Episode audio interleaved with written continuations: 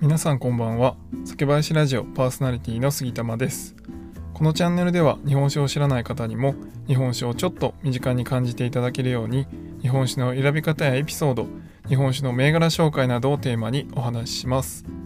今回はですね餃子とさっぱり飲みたいなら日本酒ハイボールはいかがですかというテーマでお話ししていきたいと思います。え皆さんですねまああの餃子って結構ねしっかりした味なのでまあ餃子に合わせるお酒っていうとビールとかね、えー、ウイスキーだったらハイボールみたいにして、まあ、結構すっきりした喉越しのあるようなもので飲みたい方も多いんじゃないかなと思います。で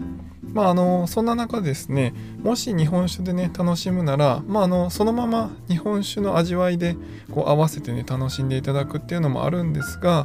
まあ、あのぜひそういったビールとかねハイボールがお好きな方は日本酒ハイボールを試してみてください。でまあ日本酒ハイボールって何かっていうとまあ簡単に言うと日本酒の炭酸割りですね。はい。だから日本酒を炭酸で割っただけなんですけどまあ言い方としては、まあ、ウイスキーをね炭酸で割るとハイボールっていうと思うんですがまあ日本酒ハイボールっていうのは日本酒の炭酸割りですね。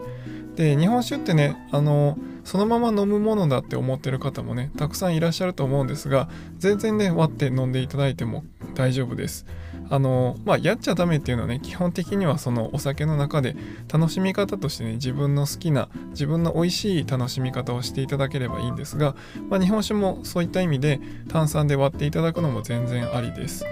で炭酸で割ることでアルコール度数が結構下がります。なのでまあ口当たりもですねもともと16度ぐらいある日本酒のアルコール度数も、まあ、半々に割れば8度ぐらいまで下がるので、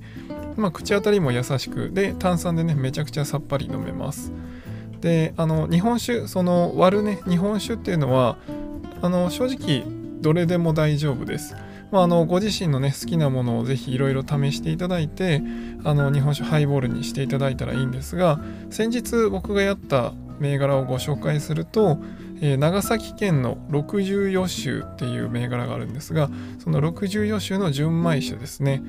えー、こちらですねどちらかというとまあ、いつも言ってる分類でいくとクラシックタイプ、まあ、常温保存できるようなちょっとねあの熟成させた1年間ね熟成させたタイプになるんですけどまああのうまみがあって程よい酸味でまあキレのいい味わいの銘柄なんですね。なのでこのえー、まあ、旨味があってどっちかというとこうしっかりしたというかあのタイプなんですけどもともとすっきりしてキレのいい味わいなので、まあ、そこに炭酸で割ることでもともとのうまみがねしっかりある分薄くならずにそう割ってねあまりこうすっきりしすぎてる銘柄を炭酸割りにしちゃうとまあ薄く感じることもあるんですが、まあ、この64種っていうのはもともとがねしっかりしたうまみがあるので、まあ、薄く感じずにその爽やかさ炭酸の爽やかさだけがプラスされて本当にさっぱりね飲むことができます。でこれにね餃子を合わせるともう本当にねめちゃくちゃ美味しいんですよ。まあしっかりした味もありつつ、まあそのね、油をその日本酒ハイボールですっきり切りながら楽しめるということで、まあビールとかハイボールで餃子を楽しむのがお好きな方は、ぜひですね、こういった、まあちょっとしっかりめで、だけどね、あの酸味とかすっきりしてるタイプの日本酒に炭酸を入れて、えー、日本酒ハイボールにして楽しんでいただければなと思います。